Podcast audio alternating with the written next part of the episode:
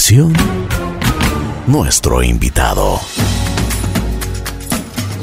Buen día, buen día, buen día. Aquí estamos en Así es la vida. Fernando Colorado Cordobés nos acompaña aquí en nuestros estudios, especialista en motos. Yo creo que desde, desde muy pequeño ya tuviste tu primera moto, me imagino, ¿no?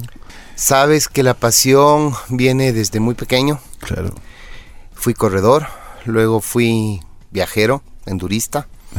Eh, más me dedico no a motos de calle, sino a motos de enduro, de motocross, doble propósito. Entonces casi toda Qué la vida oye. he pasado en tierra, sobre en moto. Bueno, yo creo que eh, las personas que nos gustan las motos, porque me incluyo, eh, bueno, siempre es, siempre es muy peligroso, pero, oye, pero es, pero, pero si ¿Qué tú- no es peligroso? Exacto. Yo lo que te iba a decir, y es por eso, que desde pequeño, o sea, si tú recibes un entrenamiento, recibes incluso para que tú tengas una... eh, eh, todas las precauciones del caso.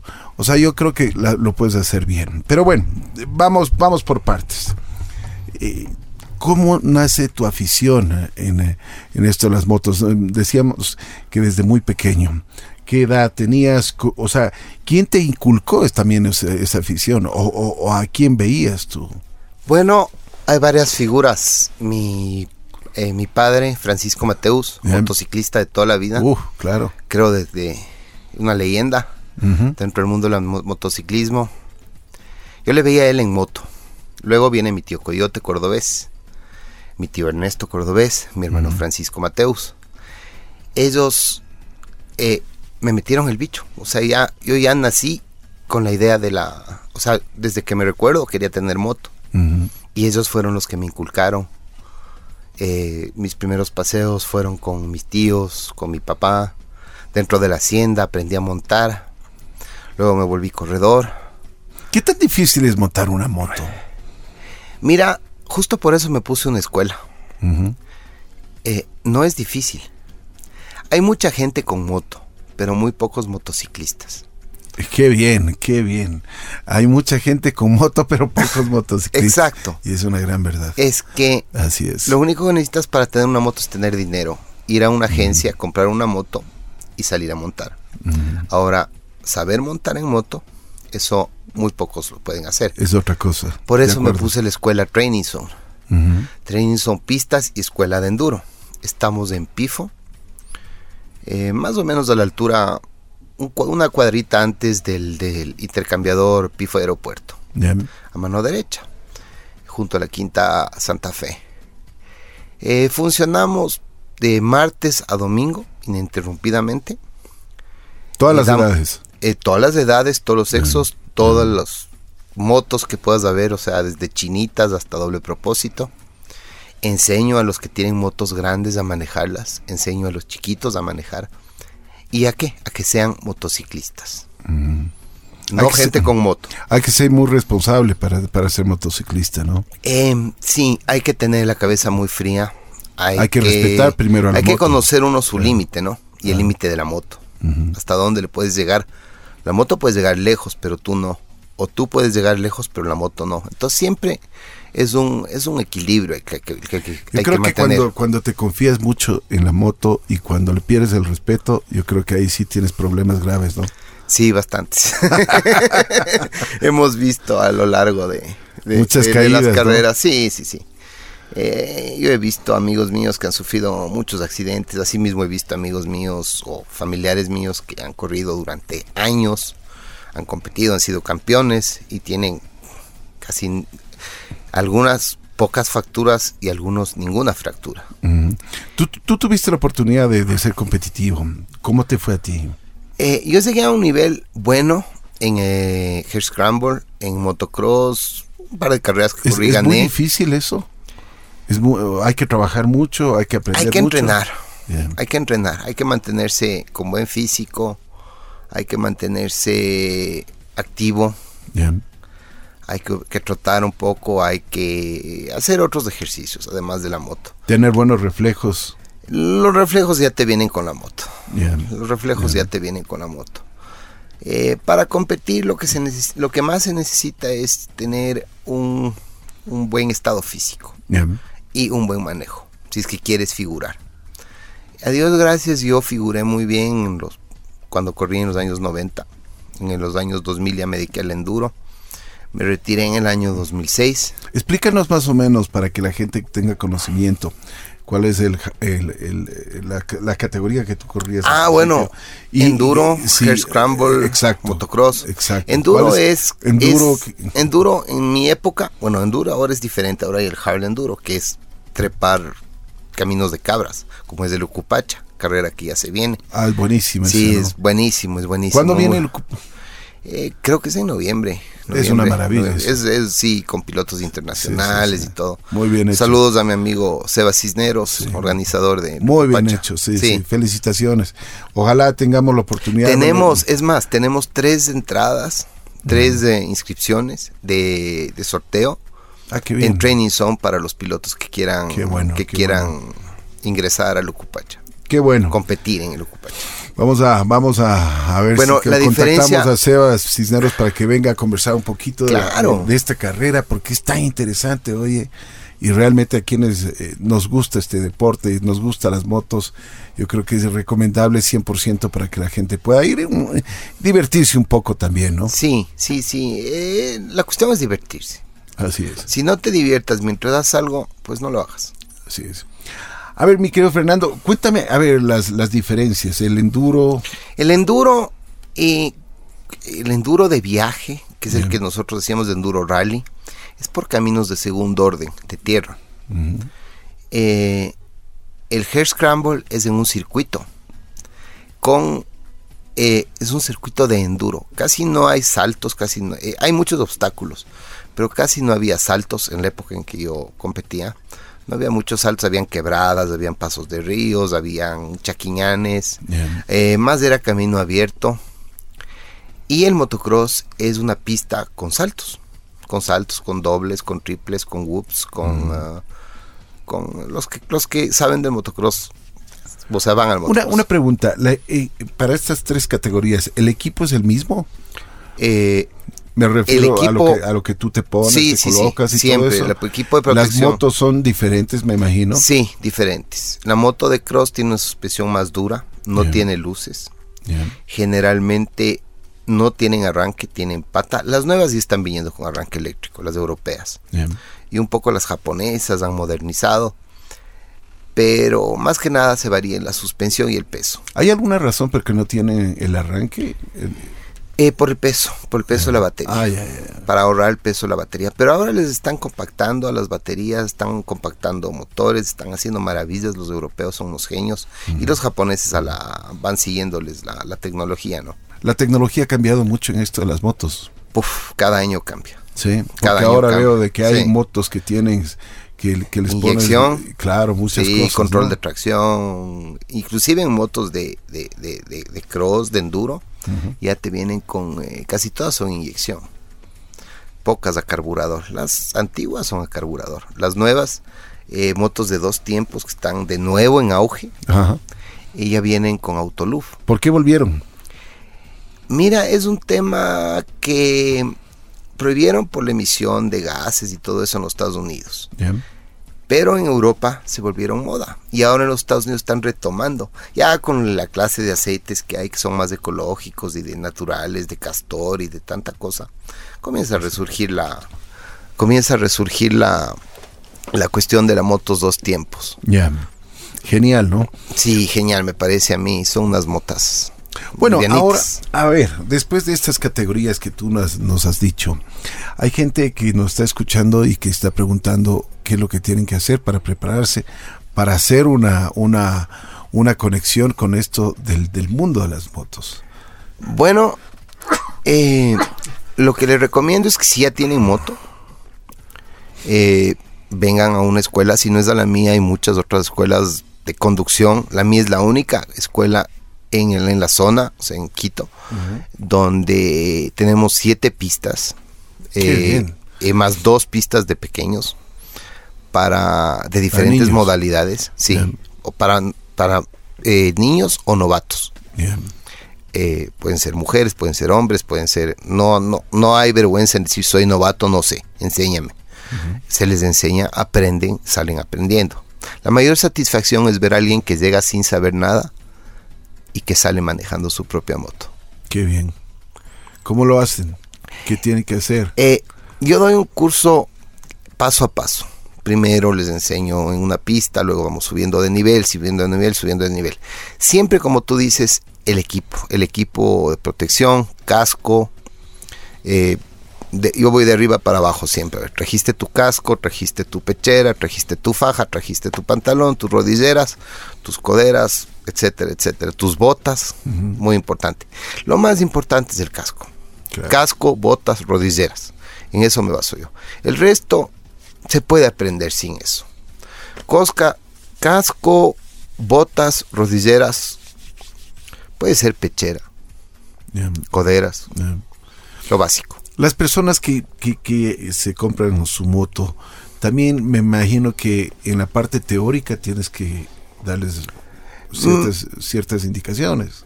Eh, un poco sí, pero más es práctico. Práctico. Sí, yo, yo me enfoco más en lo práctico, porque lo teórico, si no lo aplicas, no sirve de nada. Yo aplico lo teórico mientras estás en la moto. Entonces es más fácil aprender. Digamos que una persona conmigo he sacado en dos horas y está manejando solo. ¿Qué, eh, ¿Qué cualidades deben tener los, las personas que, o todos lo podemos hacer? ¿Es como montar Eh, una bicicleta? ¿Cualidades? Eh, tener ganas. Tener ganas. Eh, no es como montar una bicicleta. Yo creo que la bicicleta requiere más físico, requiere más, más, eh, es más fácil, menos peligroso. Eh, aprender a montar en bicicleta. No te digo que las bicicletas no son peligrosas, son peligrosísimas. Inclusive tanto o más que las motos. Las carreras ya los profesionales en bicicleta se las juegan al igual que los eh, profesionales en motocicleta. To- son diferentes deportes, ¿no? Entonces no hay cómo comparar el ciclismo con el motociclismo. Claro, pero el es. motociclismo requiere, lo único que necesitas es ganas. Como yo digo, ganas de aprender y ponerle el todo. Como ahora, todo la mucha, vida, ¿no? ahora hay mucha facilidad porque han llegado las motos, incluso las grandes, ¿no? Las de las de viajes. Entonces, eh, imagínate, una moto tiene un motor de mil, 1700 centímetros cúbicos. Sí, entonces, las motos ahora, las las doble motos, pero- propósito vienen 1260, 1290, las más grandes. Claro. Tienes que Em, saber conducirlas, tienes que saber. Mira, para mí moto es moto. Una vez que tú sabes manejar moto, puedes manejar cualquiera. Al menos yo lo hago. Eh, la cuestión está en tu, en tu cerebro que se acople al límite de la moto. Tú no puedes llevar una 1260 al límite porque te juegas la vida. Para mí corres del mismo peligro en una moto 50 de un niño que en una 1200 o una 1260, una 1290. Es el mismo peligro. Si tú no tienes la cabeza en su sitio, pues corres peligro. Claro. Mucha concentración, ¿no es cierto? Mucha cabeza. Sí, concentración, cabeza. Más que yo les llamo cabeza. Bien. Conocer el límite. Esa es la, la, el- la clave para manejar moto. Y estos viajes que se, que se escuchan. Ah, los trainings on eh, tours. Bueno, que- tengo una empresa paralela, sí, ya. tengo una empresa paralela a Trainings on Pistas que se llama Trainings on Tours Ecuador. ¿ya? ¿Qué hago? ¿Qué hace Trainings on Tours de Ecuador? Enseña al motociclista novato que nunca ha salido de paseo, los que salen de mis pistas, se van conmigo a viajar por, por diferentes rutas fuera de la carretera. A veces hacemos doble propósito, a veces salimos con los clubs, hem- hemos dado cursos. Este año, dadas las circunstancias de, de- que hemos estado pasando, no hemos podido salir en los últimos. Y dicen que se avecina otro paro, entonces no, no, no, no sabemos todavía qué, qué es lo que va a pasar. Eh, esperemos que se normalice todo para poder continuar con estos tours. Eh, con respecto a los tours para extranjeros, sí los hacemos. Contamos con toda la flota de una de Ecuador Bike Rental, con toda la flota de, por si acaso alguien quiera Eso Alquilar que- una eh, moto. Exacto, eso es lo que te iba a preguntar. alquilar una moto. Sí se puede alquilar aquí una sí, buena moto. sí, claro. Hay lo que quiera de motos en Ecuador Bike Rental. Ellos trabajamos paralelamente conmigo. Ellos a veces me mandan gente que va a salir de tours pero no sabe conducir y yo les enseño y ya, ya pueden salir de tour. Pero si lo quieren un, quieren un guía off-road, ellos tienen sus guías doble propósito, pero si quieren un guía fuera de, fuera de, o sea, off-road significa por caminos de tierra, pues me tienen a mí. Eh, el próximo año ya estamos recibiendo extranjeros, Qué ya bien. esperamos que con, nuestras propias motos, en alianza con Ecuador Bike Rental, para realizar tours. Una pregunta, cuando vienen y cuando te contactan, por ejemplo, y quieren hacer un, un- un viaje de estos, ¿lo haces solo dentro del Ecuador? ¿Ha, ha habido oportunidades que, que también se extiende un poquito? Sí he salido del Ecuador, pero he salido más en forma de paseo, nunca en un tour. Eh, estoy en contacto con, eh, con, con un amigo en Perú para ver si hacemos una coyuntura de Ecuador-Perú. Pero es muy complicado debido a, a la cuestión papeles de las motos y todas las cosas, traslado, el traslado de aquí a allá son en el Perú más que nada son distancias muy largas las que se tiene que recorrer. Entonces estamos viendo alguna forma de, de simplificar eso, alguna forma de transporte de las motos para no ir montando desde aquí, para empezar en el Perú, que los peruanos vengan para acá, o hacer una, un tipo, yo te entrego en la frontera, tú me entregas en la frontera, o sea, un- un- así, alguna cosa así. Yo he guiado personas desde que, que vienen viajando, son viajeros. Eh, he guiado un par de australianos que desde, desde Tulcán les fui a dejar en el Perú y le entregué a mi homónimo en el Perú. Entonces, por país generalmente ellos van buscando. Claro. Es muy difícil para, un, para, para una persona hacer tours internacionales. Si es difícil dentro del Ecuador, imagínate lo que es fuera del Ecuador. Claro. ¿Qué aconsejarías a alguna, alguna persona que nos está escuchando y que quiere comprar su moto? Que vaya de, de a poco, ¿no? Bueno, eh, tienen que aprender que más moto es menos manejo, siempre, en tierra, a lo menos, porque yo, yo enseño tierra. Eh, moto más pequeña facilita manejo, moto más grande es un poco más complicado y más peligroso. Empiecen de a poco y vayan creciendo en cilindraje. Así van a conocer mucho más sobre la moto y van a, a tener menos accidentes. Sí, Sí, porque muchas veces uno dice, bueno, voy a comprar una moto de una, una mil, 1200. sí, una 1200 Pero y, no. y nunca has sabido, sí, exacto. Sí. Entonces, me suele suceder mucho. Eh, yo siempre, eh, mi lema es en pistas, en pistas de, motocross, de enduro, de scramble, de lo que yo enseño, endurocross, menos es más. Tú con una 250 puedes hacer muchas cosas que en una 450 serían imposibles, o en una 500. Tienes, me, y, y me doy cuenta que tienes una muy buena filosofía ante esto de las motos, ¿no? Que eso es importante. Es una parte de la vida, sí. Ya, sí. ya cuando, cuando comienza a ser parte de tu vida, tu, tu trabajo, tu pasión, tu haces lo que te, te gusta. Es tu estilo vives, de vida. vives de lo que. Yo vivo en la pista, o sea, básicamente abro la ventana y veo las motos. Claro. Y tengo motocross, endurocross, o sea, diferentes modalidades de ahí. Eh, y ya las motos comienzan a ser parte de tu vida, pero asimismo tú ya comienzas a ver más cerca el riesgo que corre uno.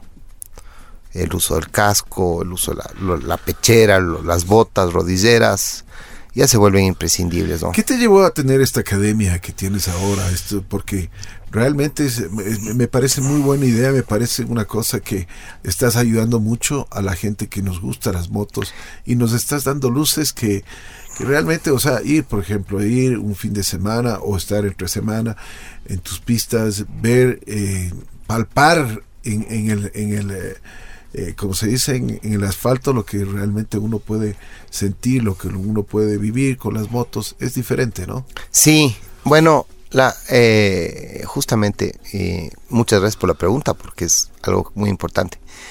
Mira, por ejemplo, las personas que tienen motos doble propósito las usan en la calle y siempre tienen la curiosidad de salir a la tierra. ¿Por qué me puse la escuela? Porque yo nunca tuve una. Porque antes no había. No había, así es. Entonces ahora tú puedes venir a Training Zone. Eh, bueno, puedes encontrarme como Training Zone Pistas y Escuela de Enduro en Facebook. Y para los tours es Training Zone Tours Ecuador. Bien. Pero siempre empieza por la pista. Porque ahí veo si es que ya estás calificado o no estás calificado para salir de, de viaje. A veces faltan un poco de cosas y que pulir, ¿no? Para, para poder salir. Buenísimo. Oye, a ver, entonces, en redes sociales, ¿cómo estás? En Facebook estoy como Training Zone Pistas y Escuela de Enduro. ¿Ya? Y Training Zone Tours de Ecuador. Tengo dos páginas de Facebook. Son las donde me encuentran, donde saben dónde está la teléfono que te puedan localizar? Claro, al 0999-736396. Fernando Colorado Cordobés. A ver si es que lo repites, Fernando, por favor. 0999-736396. Fernando Colorado Cordobés. Con gusto responderé todas sus preguntas, les daré toda la información sobre las pistas y los tours. Es una gran cosa. Yo creo que hay que aprovechar a toda la información que ustedes necesiten. La pueden obtener en nuestra página en Así es la Vida FM de Fernando Colorado Cordobés. Este, esta persona que nos ha dado una visión sobre las motocicletas y se ha puesto su propia academia de motos para que nos pueda ayudar. Como él mismo dice, hay que tener mucha cabeza para montar una moto. Gracias, Fernando. Te agradezco mucho, esperamos vernos en algún momento en, pista. Claro, espero, espero en Training Zone. A, quienes nos gustan las, las motos. Muchas gracias. Los espero a todos y manejen con cuidado. Fernando Colorado Cordobés estuvo aquí en Así es la vida.